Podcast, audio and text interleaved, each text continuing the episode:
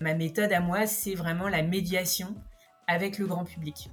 L'idée vraiment qu'on peut créer des passerelles entre le quotidien des Français et nos exigences en matière d'architecture et de patrimoine.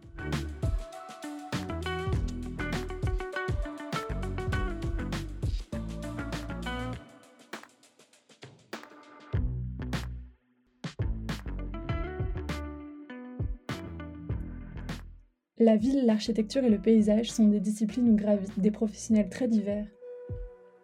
Je suis Mario Renard et je vous propose chaque semaine dans le podcast Circonférence de découvrir ces actrices et acteurs dans toute leur diversité. Je leur donne la parole afin qu'ils nous partagent leur regard singulier sur l'environnement construit qui nous entoure et je les invite à parler de leurs expériences et initiatives, leurs aspirations et leurs processus de réflexion. Mon but Nous encourager à juste parfois changer de perspective. Bonne écoute Bonjour Delphine, euh, Aboulker, si je ne si je me trompe pas dans la prononciation. Euh, merci beaucoup d'avoir accepté euh, bah, cet entretien avec moi, ça me fait vraiment très plaisir. Et, euh, pour commencer, de façon assez simple, bah, je vais juste vous demander de vous présenter de la, de la façon dont vous le souhaitez. Déjà, merci beaucoup Marion de m'avoir invité, de cette belle initiative. Euh, J'adore le concept. Hein, déjà, je trouve que c'est assez formidable de montrer la diversité des métiers de l'architecture et puis de pouvoir montrer des parcours euh, diversifiés d'architectes. Euh, donc du coup, effectivement, je, vais, bah, je vais me présenter rapidement et puis peut-être vous parler un peu après de mes projets. Et puis ensuite évoquer quelques sources d'inspiration voilà, dans mon travail. Donc pour, pour dire, enfin, les grands, vraiment les grands traits de ma personnalité, c'est que j'ai un parcours mixte euh, entre l'architecture et le patrimoine, d'une part. Donc, je suis architecte DPLG. J'ai fait une thèse en socio de l'art sur la patrimonialisation euh, en France et aux États-Unis, puisque j'ai habité et travaillé pendant deux ans à New York après mes études. Euh, le deuxième grand trait de ma personnalité, c'est que je suis entrepreneur. J'ai créé deux entreprises autour de la valorisation de l'architecture et du patrimoine architecture de collection qui mêle architecture et immobilier en 2007 et Architrip qui mêle architecture et tourisme. Euh, je dirais que le troisième grand trait de ma personnalité, c'est que, enfin en tout cas un des, un des points marquants, c'est que j'ai donc une expérience à la fois du privé, mais j'ai aussi une culture du service public. Euh, j'ai travaillé quatre ans à l'Institut national d'histoire de l'art comme chercheur. J'ai euh, travaillé également comme chercheur au comité d'histoire du ministère de la Culture. J'ai enseigné pendant de nombreuses années à l'école d'architecture de Normandie. Et puis, j'ai travaillé pour euh, deux ministres, pour Fleur Pellerin, sans être au cabinet. mais j'ai travaillé en fait à une note préparatoire qui a ensuite servi de base à la stratégie nationale pour l'architecture et participé aux journées du patrimoine 2015 sur le patrimoine du 21e siècle. Et puis, dans la continuité de cela, j'ai été euh, cette fois-ci conseillère architecture et patrimoine au cabinet du ministre Franck Riester. Euh, et je suis aujourd'hui directrice adjointe de l'école de Chaillot, qui est une, une, école qui est aussi sous la tutelle du ministère de la Culture. Alors, je dirais que euh, vraiment le, le, le, fil directeur à travers toutes ces expériences variées, variées euh, c'est une, forme de, une certaine forme de militantisme, en fait pour vraiment défendre euh, la place des architectes dans la société, pour euh, redonner sa place à l'architecture. Et en fait, c'est un peu ça le paradoxe en France, c'est qu'on a énormément de talents, on a vraiment des très très grands architectes, et en même temps, la réalité de la construction en France, elle laisse souvent à désirer. on connaît tous les lotissements, les les entrées de ville, tous les centres urbains abandonnés. On a aussi une profession qui est en voie de paupérisation, qui est éclatée, qui est euh, mal considérée, qui est marginalisée. Euh, parce qu'en fait, elle est souvent l'architecture, c'est souvent considéré comme un luxe ou une cause de complication. Et du coup, mon combat un peu pour l'architecture, c'est vraiment d'essayer euh, de, de réconcilier finalement ces talents avec la chaîne de décision de construction en France. Donc à la fois les élus, les collectivités, les promoteurs, pour vraiment euh, essayer de redonner de la visibilité finalement euh, à ces architectes, dont à l'international d'ailleurs. Et, moi, l'axe que j'ai choisi par rapport à ça, euh, c'est ma méthode à moi, c'est vraiment la médiation avec le grand public. L'idée vraiment qu'on peut créer des passerelles entre le quotidien des Français et nos exigences en matière d'architecture et de patrimoine. Et voilà, c'est ce que j'ai cherché, toujours cherché à, à, véhiculer comme idée, vraiment le dialogue finalement entre l'excellence et le populaire, mais qui n'est pas le nivellement par le bas, mais qui est vraiment essayer d'inventer des passerelles entre l'architecture et le patrimoine, entre le public et le privé, euh, pour renouveler le dialogue et euh, pour mieux faire connaître euh, l'architecture et le patrimoine. Et c'est un peu le sens que j'ai de, tout le sens de mon travail finalement ça, a aussi abouti à la création de ce prix d'architecture le prix Archinovo que j'ai créé en 2011 euh, qui est le premier prix d'architecture dédié à la maison d'architecte en France. Euh, et qui justement a, cette, double, intention avec d'une part un vote du grand public qui, euh, depuis sa création, depuis ces six éditions, on a près de 20 000 personnes qui ont voté. Et on a en parallèle un jury expert hyper spécialiste qui également attribue des prix. Et je dirais pour, pour terminer, que du coup, je viens de publier un livre qui s'appelle Maison rêvée, 40 maisons d'architectes made in France, qui justement a été établi à partir de ce corpus du prix Archinovo pour toujours mieux faire connaître les maisons et les architectes aux éditions euh, du coup alternatives euh, chez Gallimard. Voilà, voilà. Et je suis très très heureuse euh, puisque cette année j'ai vu mon parcours hybride qui a été récompensé par ma nomination parmi les 100 femmes de la culture 2022. Félicitations pour ça déjà. C'est assez incroyable justement bah, tout, tout, euh, tout, votre parcours parce que bah, vous l'avez très bien dit, passer euh, euh, du public au privé sans cesse finalement parce que vous avez toujours eu souvent un pied dans le public et souvent un, pied dans le, dans le privé. Et moi, ma, première question, elle va, elle va se diriger vers ça justement parce que faire de la médiation de l'architecture dans un cadre privé, je pense que ça peut sembler euh, plus simple parce que on est euh, plus proche, on va dire, des, personnes directement. On peut réaliser des actions concrètes directement en direction d'un public. Alors qu'à un niveau ministériel, je pense qu'on pense plutôt à un, niveau euh, décisionnel et du coup, ça, ça m'intéresse de savoir concrètement qu'est-ce que vous faisiez euh, à ces niveaux euh, ministériels. Vous l'avez évoqué un petit peu, hein, mais, mais comprendre concrètement euh, quelles sont les actions qui découlent de, vos missions là-bas pour savoir bah, finalement comment on fait de la médiation de l'architecture quand on est à un niveau ministériel?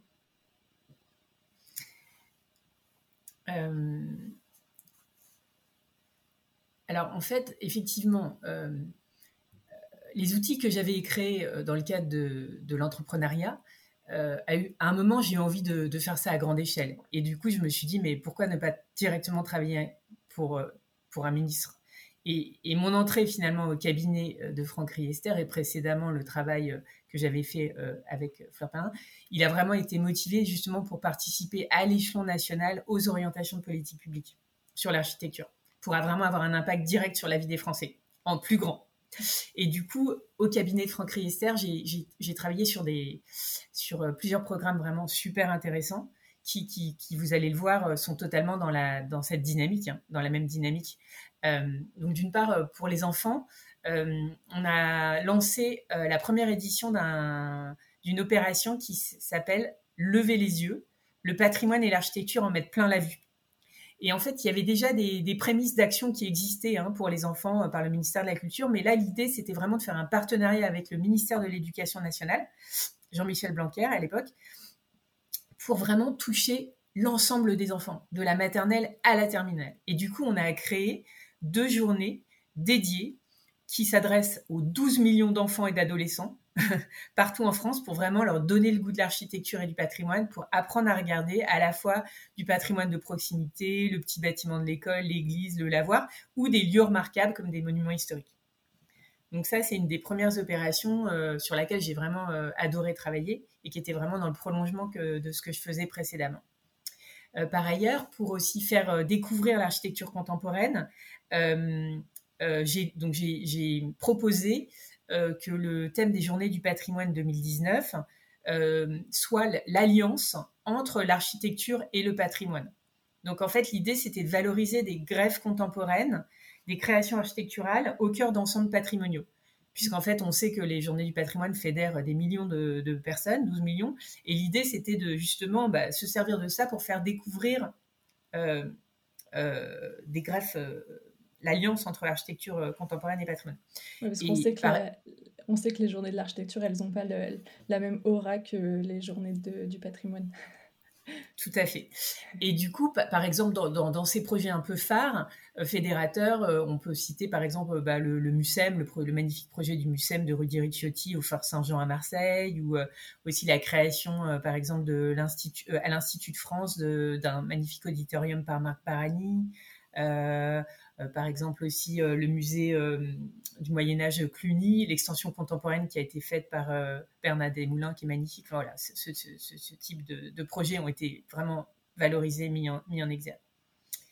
Et puis, au cabinet, j'ai aussi participé à la structuration de deux groupes de travail, un sur l'égalité homme-femme en architecture, un autre sur la qualité dans le logement social qui depuis a pris beaucoup d'ampleur avec un, incubateur sur le logement, etc.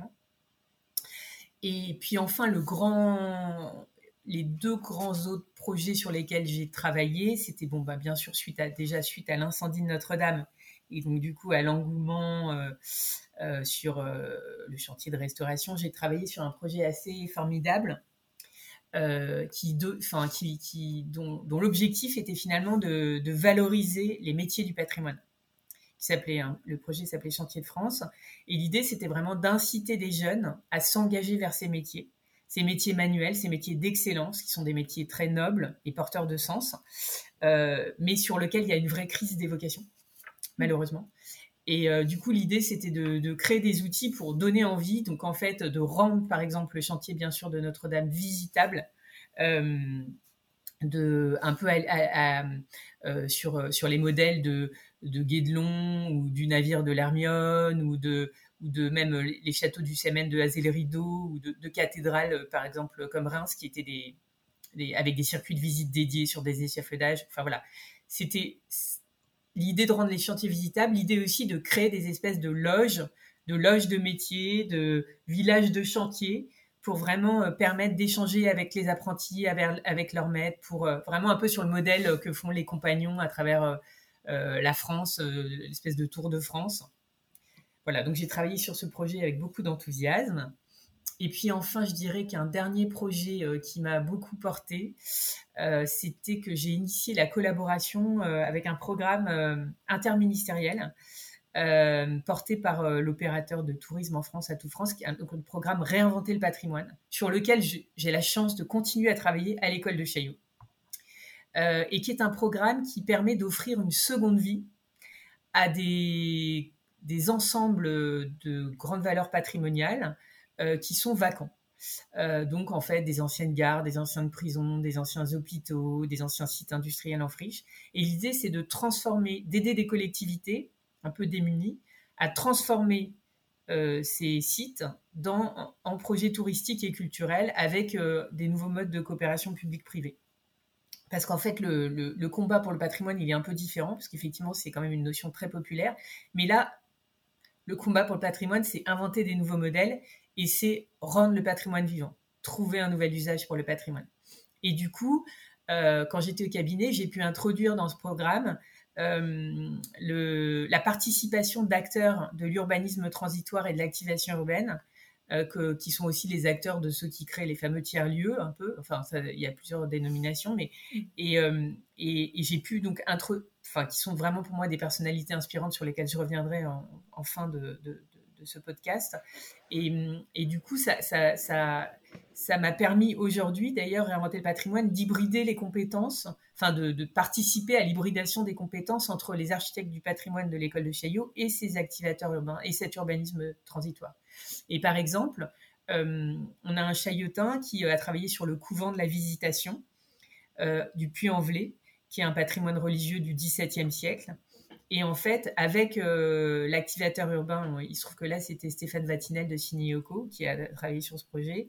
Ils ont identifié ensemble des problématiques assez inédites. Ils ont pu repérer des éléments d'intérêt patrimoniaux qui étaient non identifiés.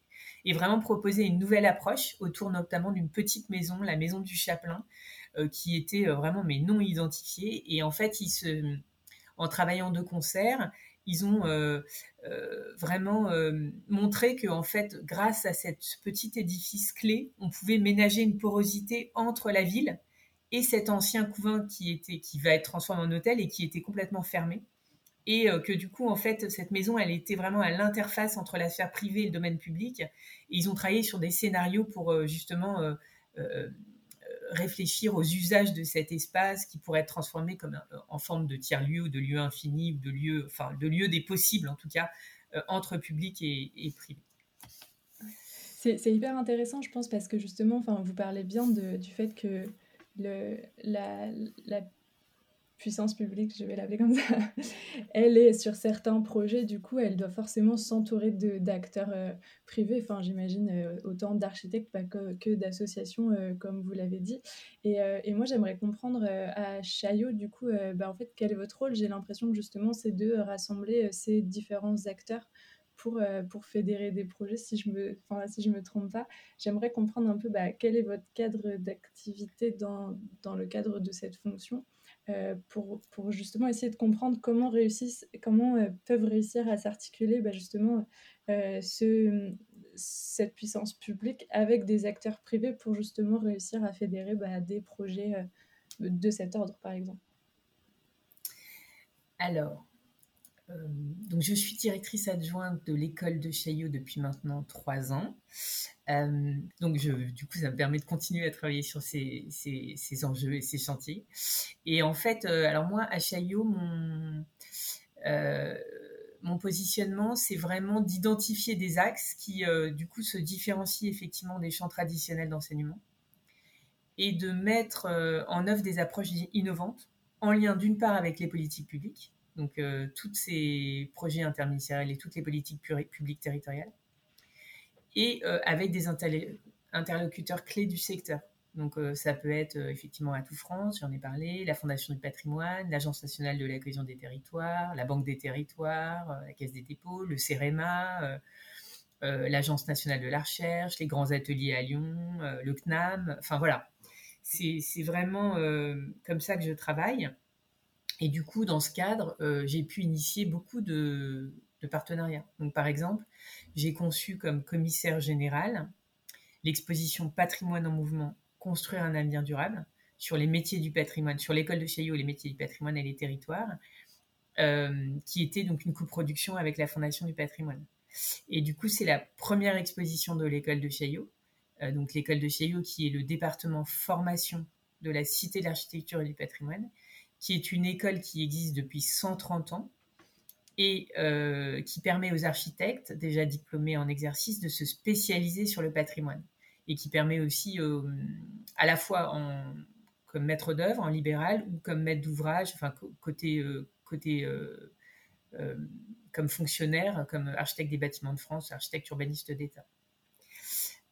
donc cette exposition, qui est en fait une trilogie hein, dédiée au, patrimoine dans les territoires, elle, aborde trois grands enjeux majeurs du patrimoine aujourd'hui. La question du développement durable, puisqu'en fait le patrimoine, il permet clairement de limiter l'empreinte carbone, de gérer efficacement les énergies et les ressources, de préserver la biodiversité. Donc c'est vraiment euh, un, des axes forts qu'on a voulu euh, mettre en, exergue. Euh, la deuxième idée, bah, c'est toujours cette idée du patrimoine en mouvement, qui, est d'une part à la pointe de l'innovation parce qu'en fait, il brasse des, métiers, extraordinaires, des métiers techniques d'artisans d'art, d'entreprises du bâti ancien, de fonctionnaires, d'architectes, et d'autre part euh, parce que effectivement, euh, aujourd'hui, il faut trouver un nouvel usage pour rendre ce patrimoine vivant et que, du coup, ben, ça, engendre euh, des restaurations à l'identique, mais également des transformations, des extensions contemporaines, cette alliance architecture contemporaine et patrimoine.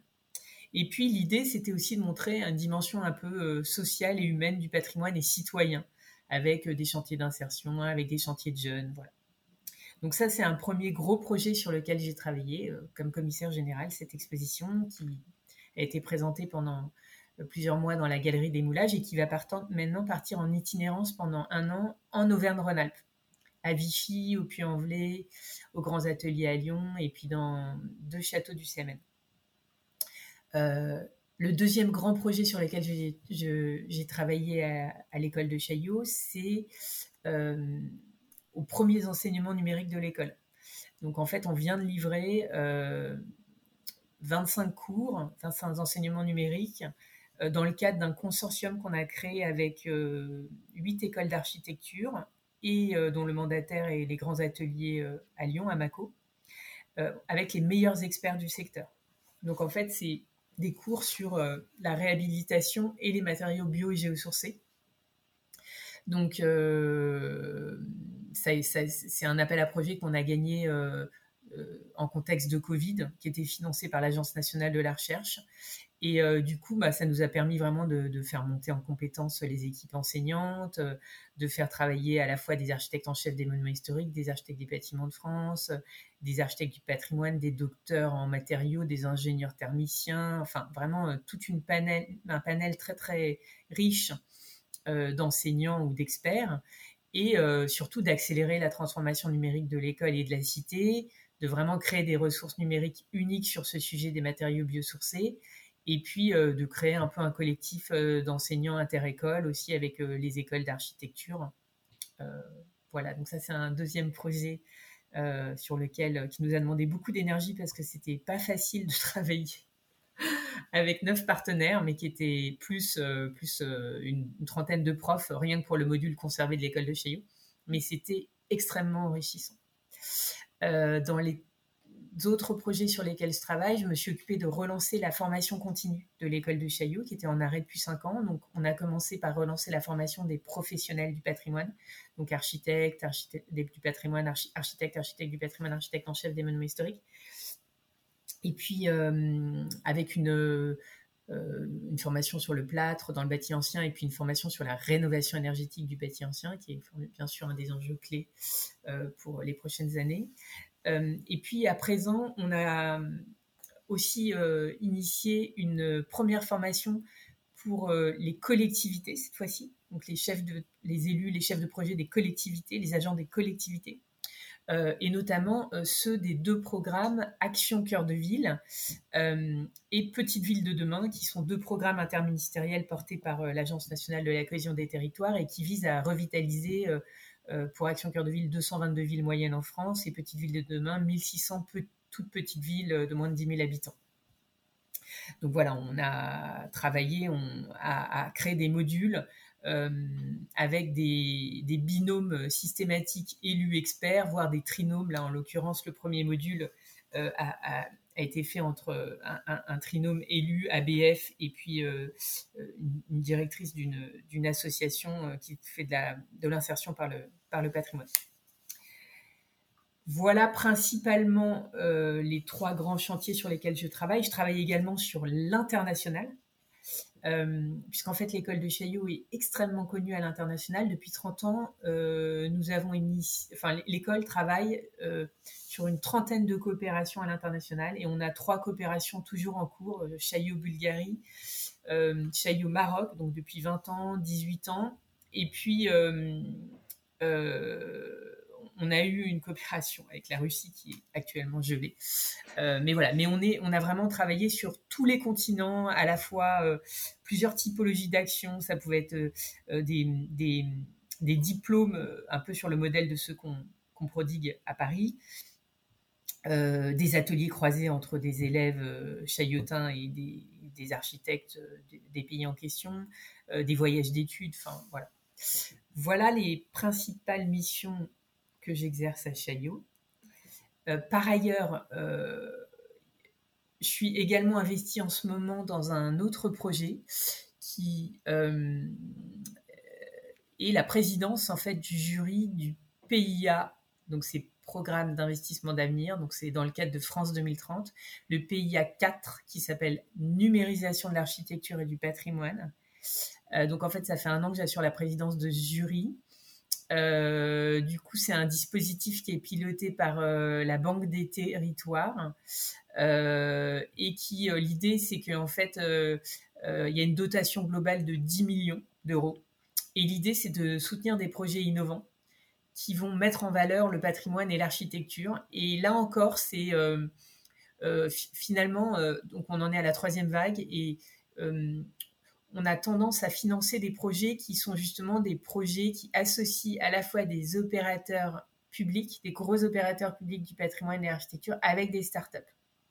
Et l'idée, c'est vraiment de démocratiser, de rendre toujours ce patrimoine accessible, du coup, en modernisant des outils d'indexation, des outils de numérisation, de médiation, en augmentant l'expérience des utilisateurs, par exemple avec euh, toutes les nouvelles techniques de numérisation, de jumeaux numériques, de métavers, d'exposition immersive qui permettent de voir en réalité virtuelle des collections euh, de musées qu'on ne pourrait pas voir, qui permettent de recréer des lieux inaccessibles, euh, type des grottes, des grottes ornées de manière fidèle, ce genre de choses. Par exemple, euh, dans les, dans les projets un peu de ce type qu'on a pu voir récemment ou qu'on peut voir, il y a euh, par exemple l'exposition assez géniale euh, qui avait été faite à l'Institut du monde arabe qui est présentée à Lyon en ce moment, qui s'appelle une espèce d'expédition immersive sur les, les pyramides, l'horizon de Khéops, qui est une espèce de d'expédition où on va explorer de fond en comble les entrailles de la pyramide avec les passages secrets, tout ça, en réalité augmentée.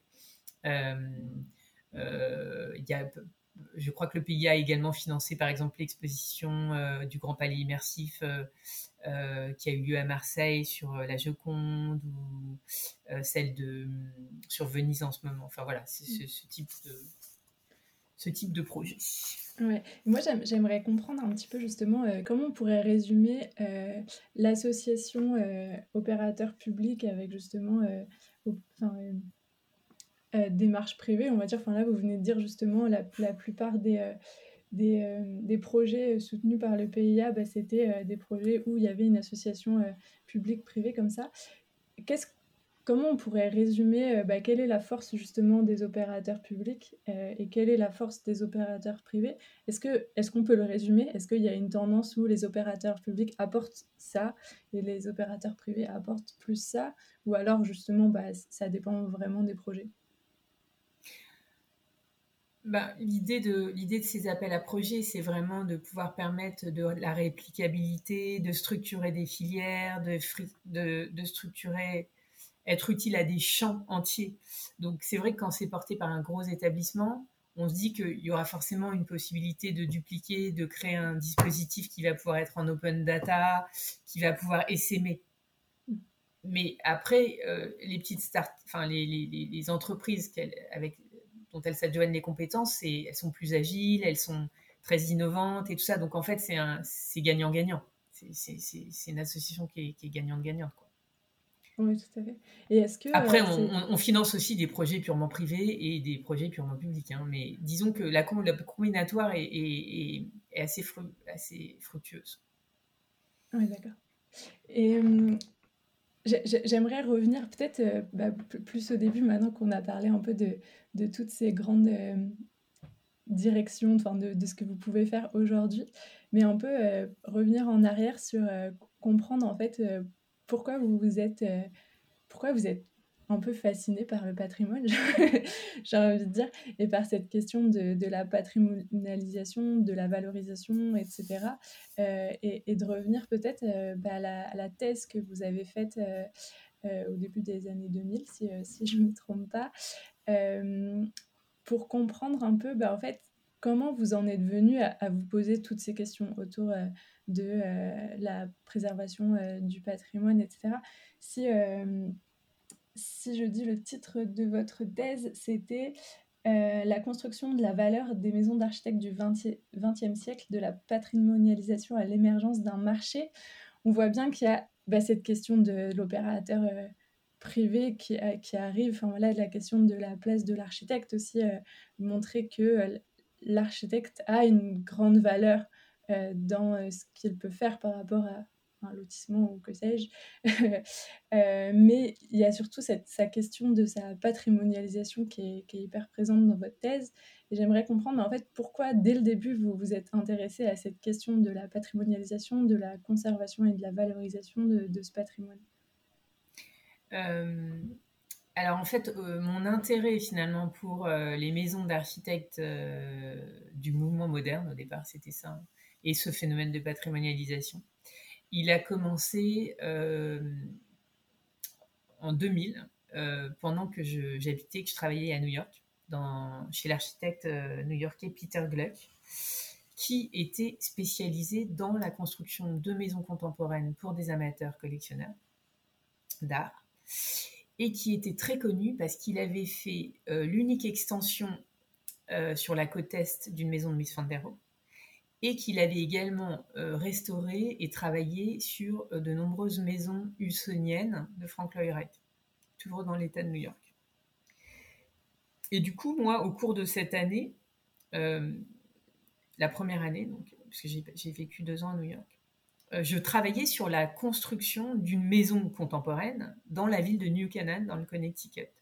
Et on était en même temps constructeur euh, chez cet architecte, on faisait les deux.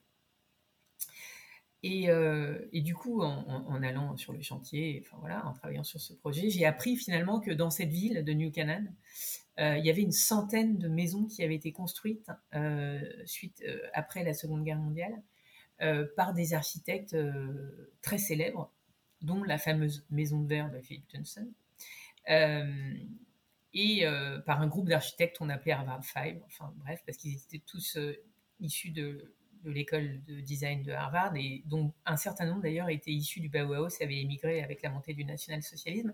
Et en tout cas, enfin, ce qui m'a vraiment surpris, c'est que dans beaucoup de cas, ces maisons faisaient l'objet de destruction et été remplacé par des McMansion américaines, des maisons néo, euh, tout ce qu'on veut. Et du coup, c'est dans ce contexte où moi j'étais j'étais amenée à travailler en plus sur la, la construction d'une très belle maison contemporaine, que j'ai un peu entrepris une enquête dans cette petite ville bourgeoise du Connecticut auprès des différents types d'acteurs. Les propriétaires de maisons, les agents immobiliers, euh, les structures d'État chargées de protéger votre patrimoine, les structures privées, parce que c'est souvent des non-profits là-bas qui s'occupent de ça. Et du coup, en faisant cette enquête et en m'intéressant à ce sujet, bah, ça m'a permis d'établir l'émergence d'un phénomène de patrimonialisation autour de ces maisons, avec un espèce de regain d'intérêt, notamment d'une jeune, d'une nouvelle génération de propriétaires collectionneurs. Et du coup, ce travail a donné lieu à un DEA et à une thèse en sociologie que j'ai soutenu en 2007 à l'école des hautes études en sciences sociales sous la direction de Pierre-Michel Minguer.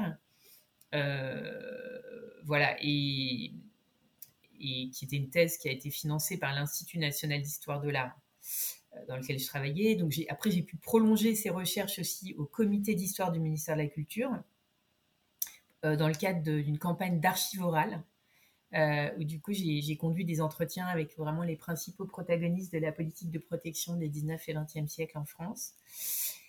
Et dans le cadre de ma thèse, que j'ai élargie euh, à la France, aux États-Unis et à l'Angleterre d'ailleurs, euh, j'ai cherché à rencontrer les acteurs du marché en France.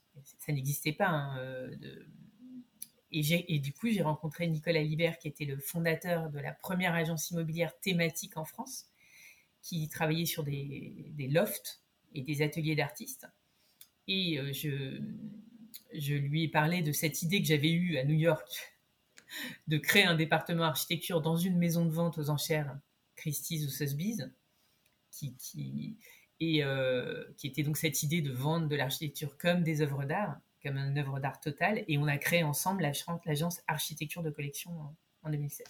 Et mon idée, c'était vraiment euh, de euh, donc qui est une agence que j'ai créée, co-créée et dirigée pendant dix ans, et qui est une agence immobilière spécialisée dans la vente d'architecture remarquable, à la fois tout ce qui est patrimonial 20e siècle et architecture contemporaine 21e siècle. Et c'était vraiment, euh, euh, voilà, comme un peu un outil de démocratisation pour vraiment mieux faire comprendre comment se construisent les villes, comment se construisent les édifices.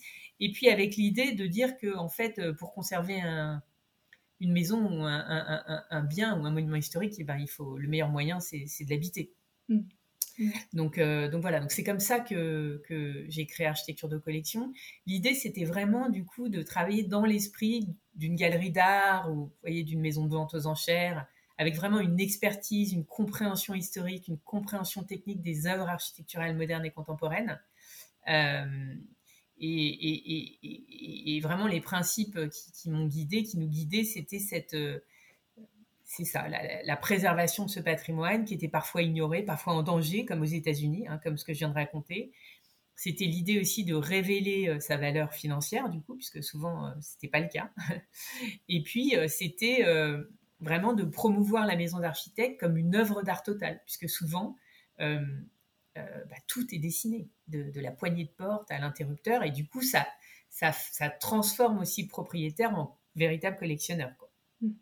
Est-ce qu'il il y a eu un moment de bascule, avant euh, peut-être dans les, au XXe siècle, un moment de bascule où justement euh, les biens immobiliers ont été considérés, sont venus à être considérés comme des œuvres d'art, où justement c'est euh, par le biais d'actions de valorisation de biens immobiliers en péril, en fait, qu'on en est venu à considérer ces biens comme des œuvres d'art. Je ne sais pas si ma question est claire. c'est plutôt est-ce que certaines personnes se sont intéressées à ces biens immobiliers de, d'exception en fait remarquables. Du coup, c'est devenu des œuvres d'art, ou alors c'est parce qu'ils étaient en péril qu'on leur a donné un peu le statut d'œuvre d'art pour les conserver? Ben, je dirais que, en tout cas, effectivement, euh, dans le champ public, euh, la Villa Cavrois euh, a été sauvée in extremis. et puis la Villa Poiré, pareil, même histoire, par l'État suite à une espèce d'énorme mobilisation internationale euh, pour alerter sur euh, chef-d'œuvre en péril. Mm. Euh, parce qu'en fait, effectivement, en fait, le, dans les dangers, un des principaux dangers, c'est la spéculation immobilière. En fait, le fait que le, foncier vaut cher et que les promoteurs veulent racheter, démolir et puis construire, densifier, quoi. Donc, c'est Enfin voilà, en fait, ça se passe souvent à ce niveau-là. Après, euh, bah, il y a bien sûr, euh, euh, nous, chez Architecture de Collection, dans, le, portefeuille de l'agence, on, peut avoir des, grands chefs-d'œuvre iconiques de maisons d'œuvres d'art total, hyper rares, uniques, une espèce d'atelier art déco exceptionnel de Malé Stevens des années 30 qui est classé monument historique, où la rue est classée. Enfin, on peut avoir des édifices des années 50, euh, du type euh, appartement dans la cité radieuse à Marseille, qui, a eu un phénomène de patrimonialisation euh, exceptionnel, puisqu'au départ, c'était vraiment pas du tout aussi bobo, je dirais. on peut avoir des, appartements dans. par exemple, on a régulièrement des appartements à vendre dans la Tour Albert, euh, dans le 13e arrondissement, qui est une tour des années 60, qui était le premier gratte-ciel euh, parisien euh, qui a été construit et qui est aujourd'hui inscrite au titre des monuments historiques. On peut, enfin vraiment, on a vraiment à la fois des, grands noms de l'architecture, type Jacquet, l'architecture organique, ou des jeunes architectes contemporains méconnus. enfin, on a vraiment toutes les grandes tendances, tous les courants, et,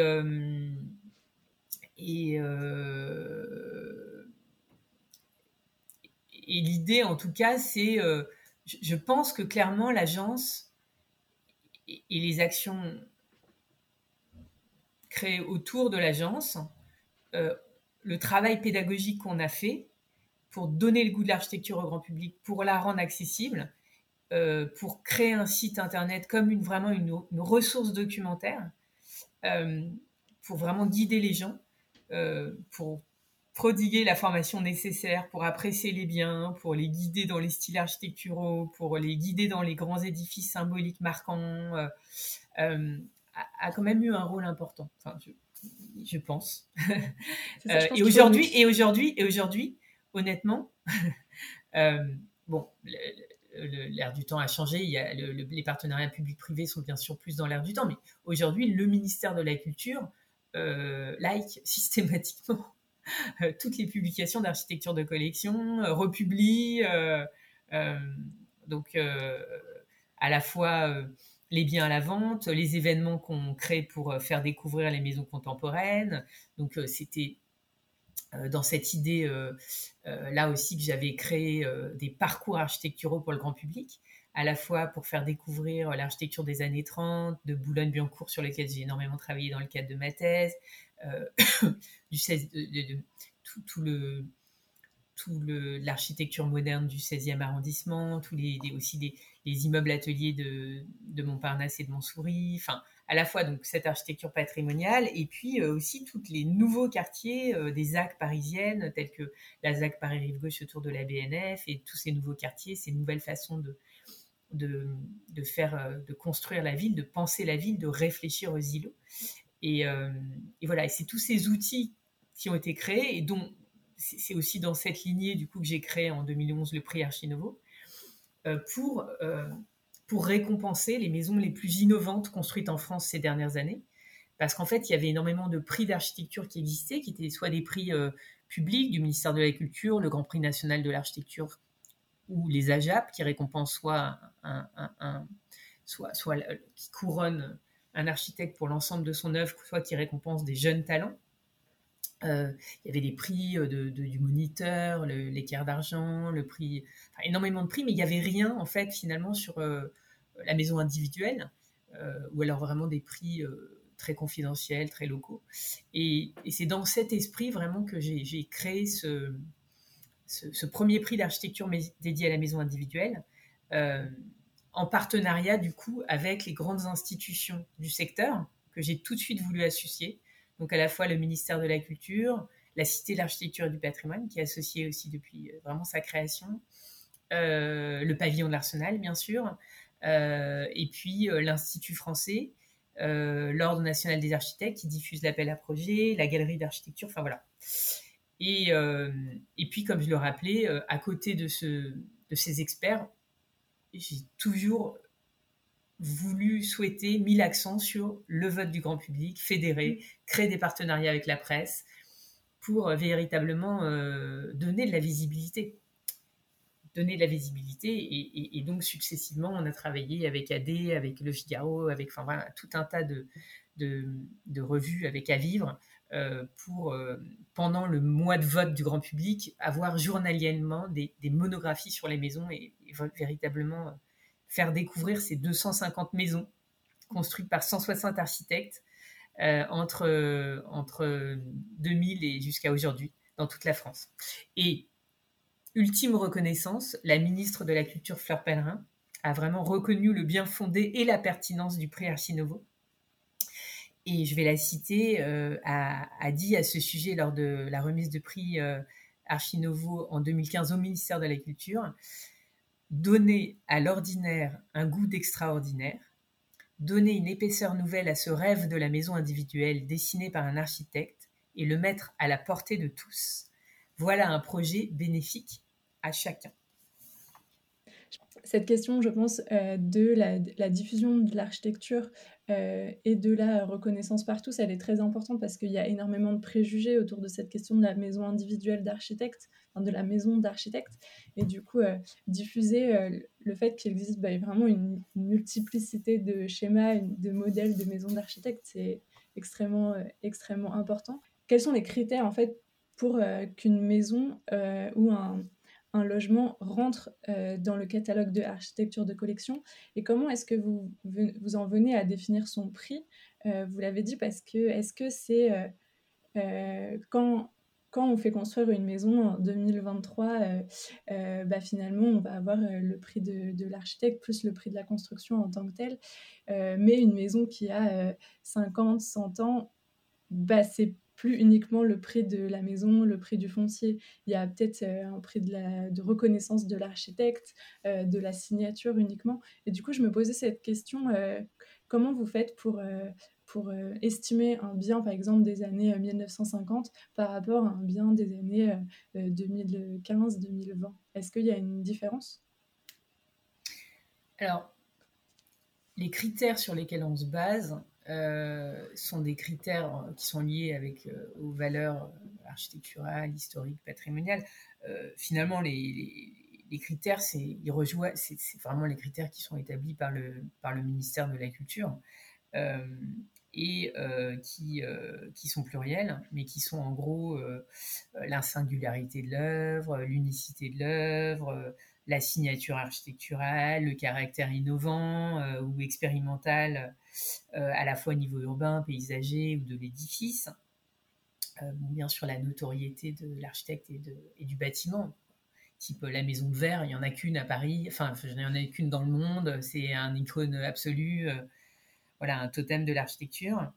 Euh, ça peut être aussi l'exemplarité d'une œuvre dans une politique publique, euh, par exemple par les cités-jardins ou ce genre de choses, ou ça peut être euh, l'appartenance à un mouvement, enfin iconique d'un mouvement de l'Art Nouveau, la Villa Majorelle ou de l'Art Déco. Ou, voilà, donc c'est principalement ça hein, les, grands critères. Et puis après, bah, c'est vraiment lié à il y, a, quand même, on peut, enfin moi dans ma thèse, j'ai démontré qu'effectivement il y avait des cotes de l'architecture, euh, de l'architecture moderne. Euh, ces cotes, elles sont liées euh, finalement au, mouvement, aux acteurs en fait, hein, au travail que font les acteurs par derrière, qui peuvent être les architectes eux-mêmes. le Corbusier, a de son vivant, fait classer ses œuvres comme monument historique. Il a de son vivant créé une fondation pour pérenniser son œuvre, qu'il a doté financièrement pour qu'elle puisse perdurer dans le temps. Euh, après, on a les, élèves, les anciens élèves qui aussi se créent des, associations, les amis de Perret, de Gus Perret, enfin, vous voyez, ce genre de choses.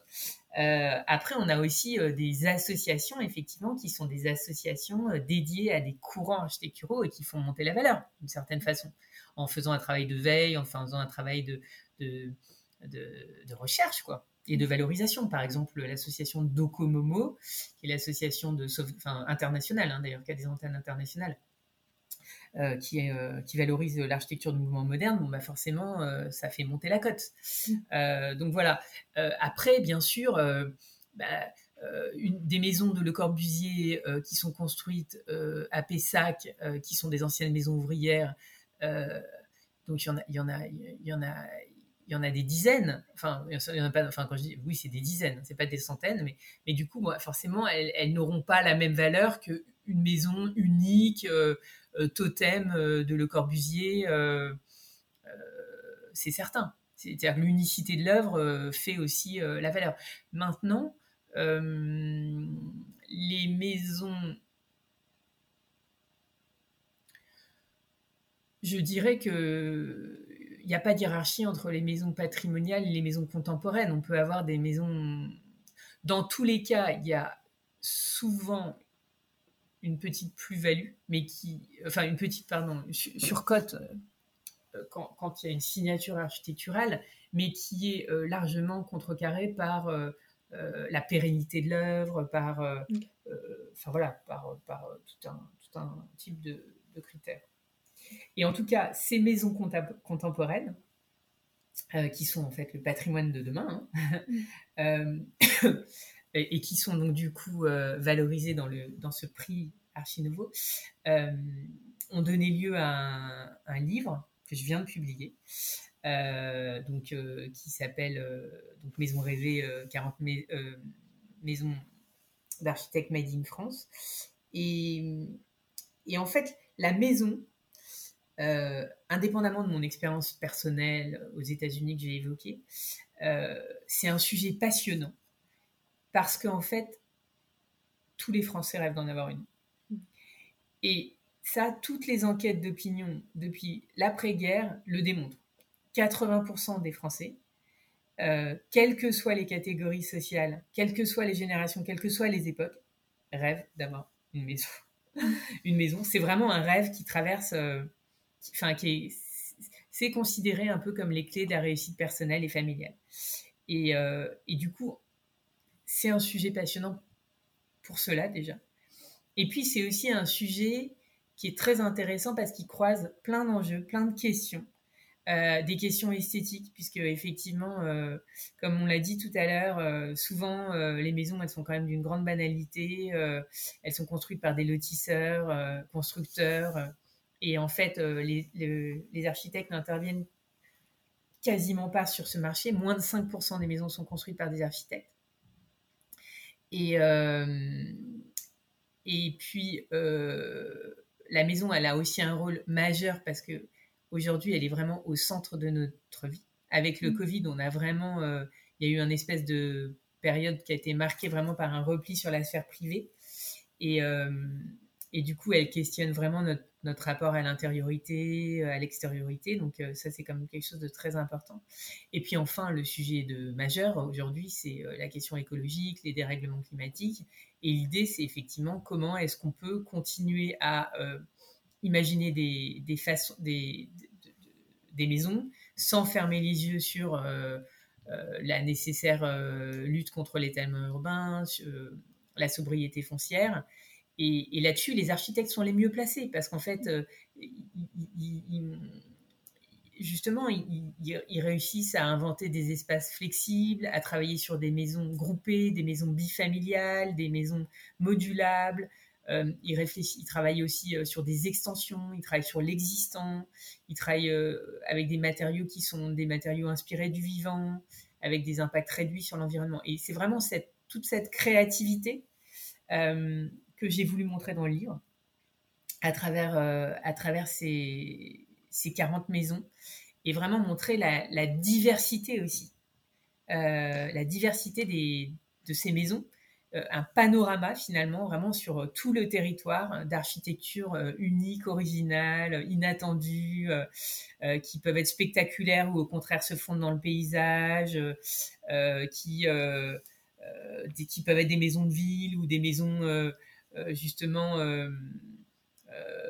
complètement dans la, insérées dans, le, dans les paysages, voilà. et, et, vraiment, j'ai tenu encore une fois, toujours, euh, parce que pour moi, c'est vraiment fondamental de toucher plusieurs publics. Et, ça, c'est vraiment quelque chose qui me tient à cœur et que j'essaie de faire vraiment dans ma démarche, dans tous mes projets, que je travaille dans le public, dans le public. C'est vraiment euh, toucher cette pluralité de public, donc à la fois, donc plusieurs niveaux de lecture. Donc en fait, on peut, le livre, on peut le feuilleter pour juste s'inspirer, nourrir son imagination au fil des maisons traversées. Mais c'est aussi un livre de fond avec une vraie perspective historique et sociologique, avec vraiment deux chapitres dédiés à euh, l'histoire de la maison et l'engouement pour la maison, qui, qui explicite tout ça. Euh, et, et, qui, et du coup, euh, plaît aussi au public professionnel des architectes, parce que dans le livre, il y a énormément de, photos, bien sûr, de belles photos, mais il y a également des plans, des dessins, des détails de maison.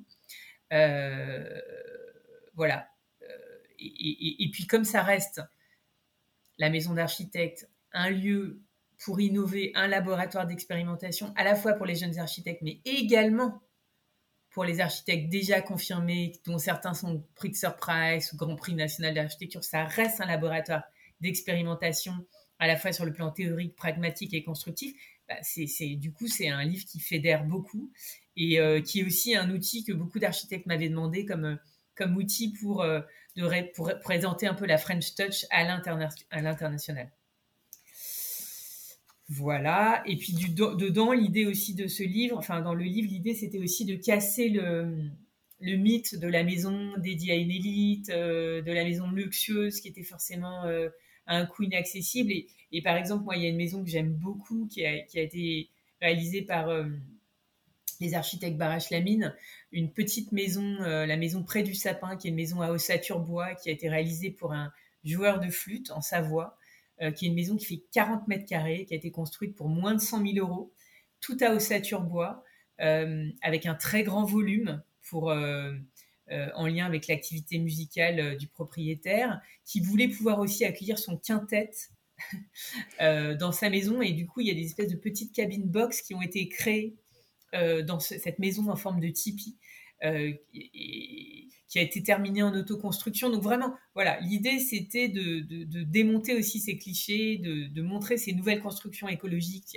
Il y a, plus de 30-40% des maisons qui sont des maisons à ossature bois ou des, euh, des, voilà, des maisons passives. et, de montrer à la fois, bien sûr, des maisons œuvres d'art total pour qui ont été construites avec, euh, avec des budgets classiques hein, d'aujourd'hui, qui sont de, l'ordre de 2500 euros euh, à 3000 euros du mètre carré, et aussi des maisons euh, vraiment beaucoup plus modestes. qui sont pas du tout réservées. Enfin voilà, l'idée c'est de, de, montrer que c'était un rêve accessible.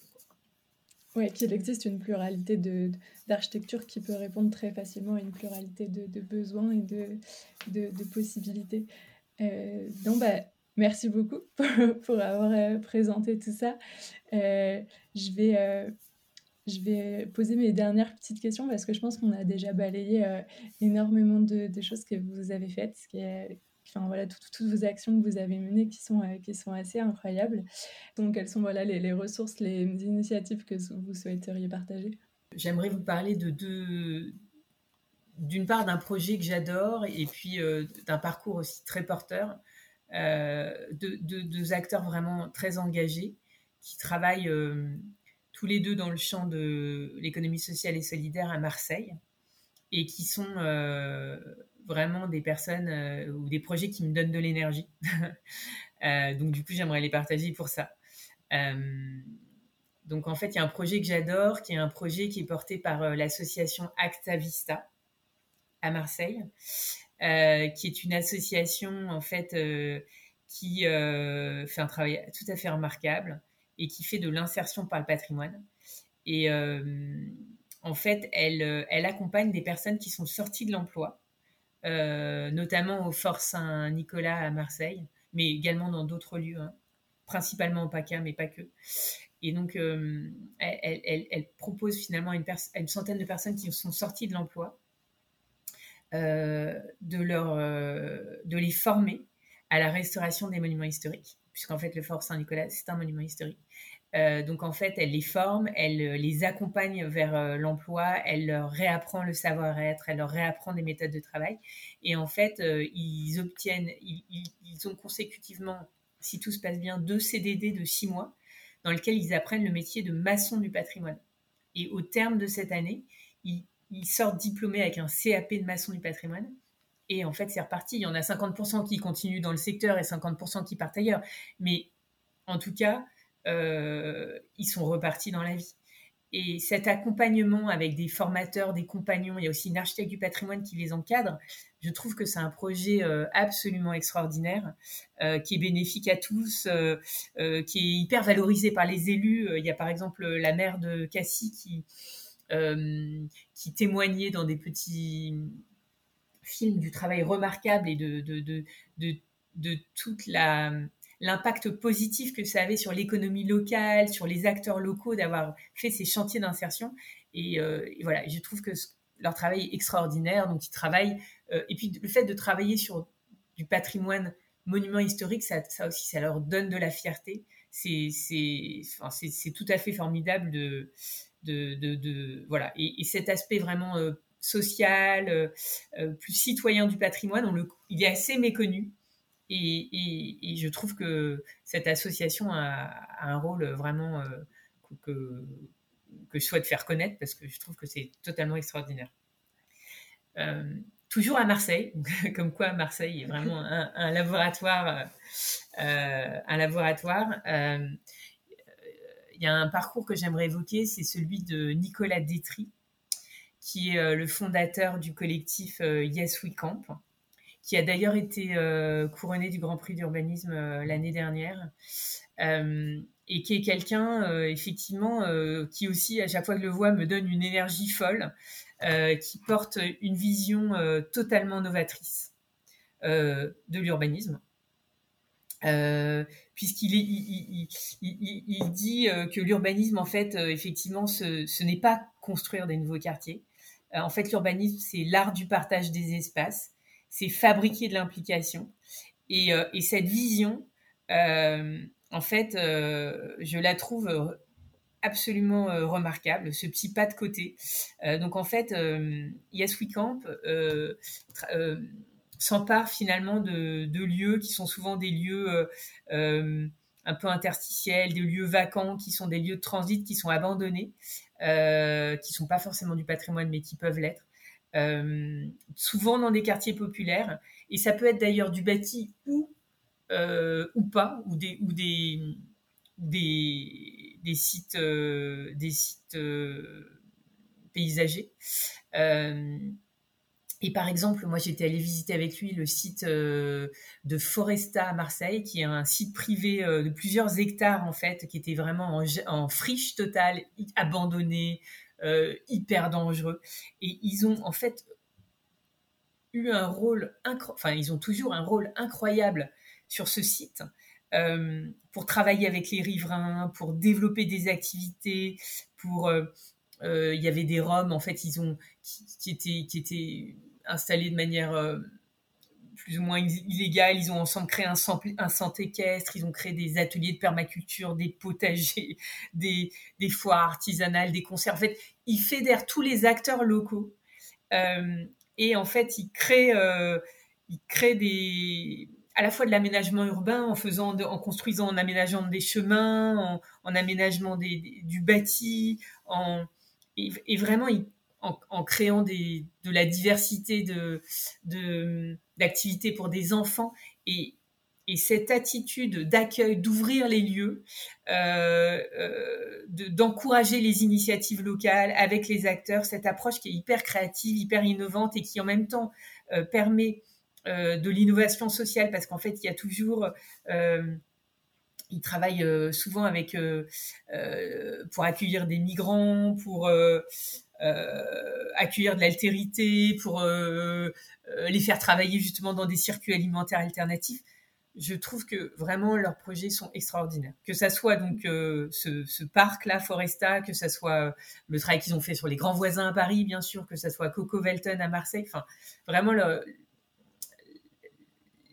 à la fois les actions qu'ils mènent et, leurs propos euh, euh, montrent que vraiment il y a des choses positives qui sont un peu idéalistes, qui peuvent fonctionner, qui peuvent changer la vie des, gens. Et moi, c'est vrai que ça me donne beaucoup d'espoir et que ça me porte beaucoup euh, de voir des projets comme ça.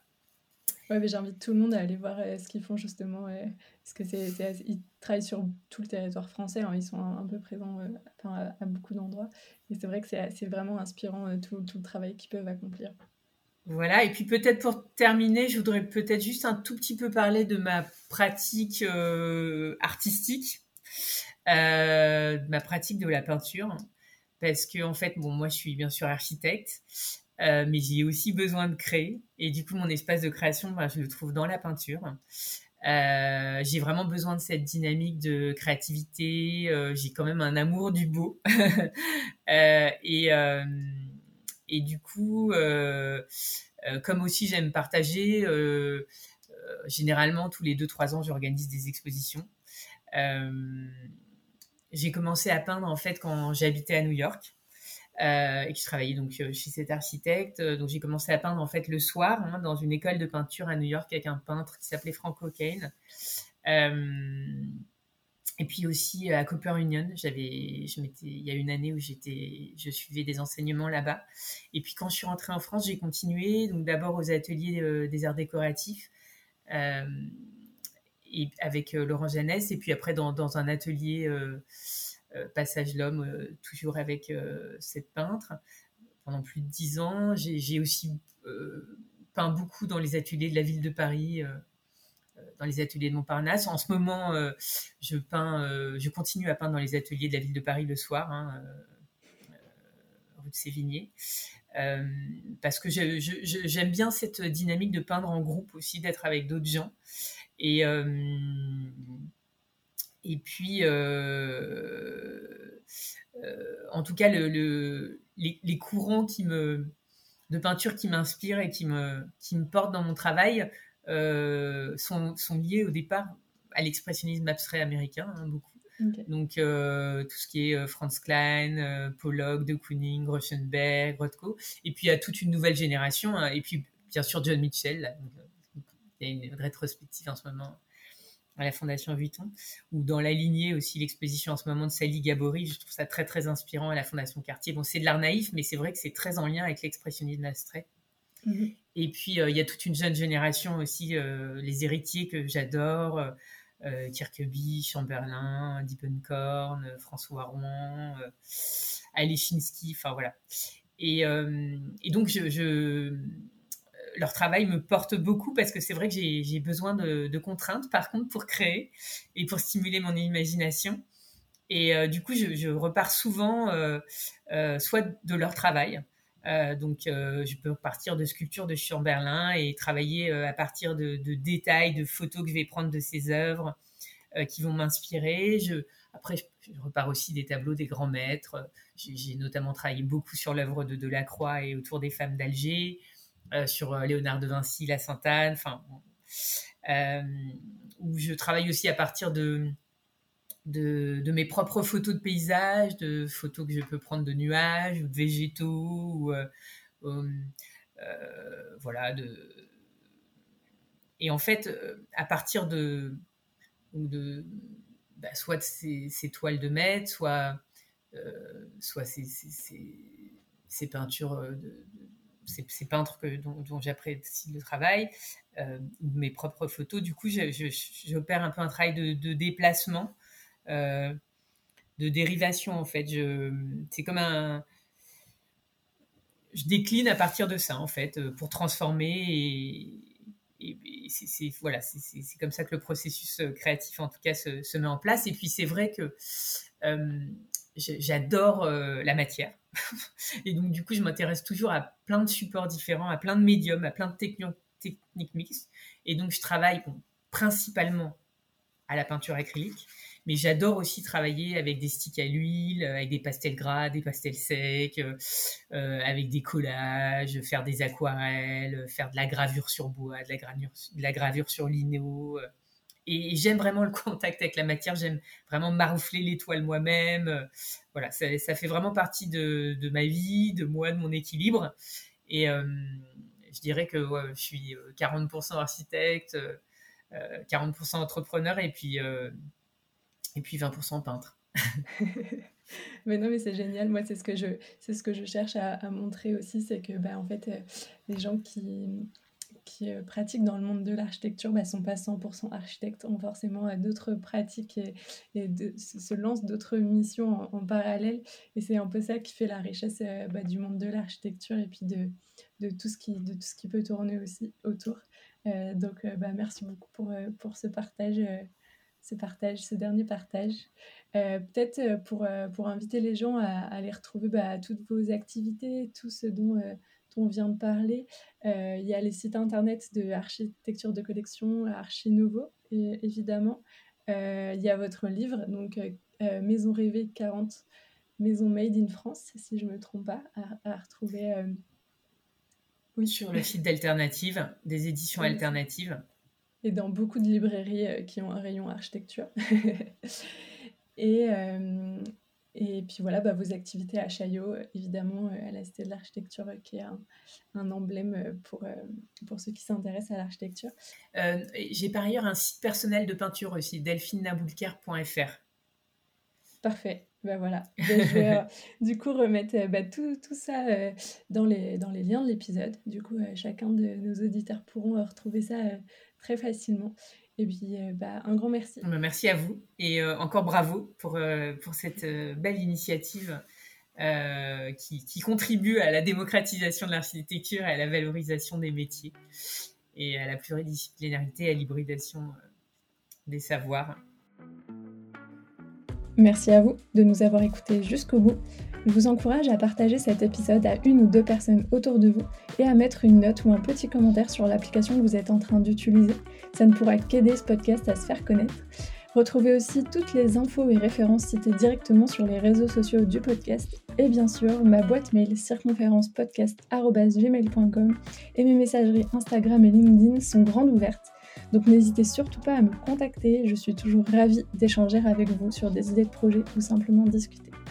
Je vous dis simplement à la semaine prochaine pour un nouvel épisode du podcast Circonférence.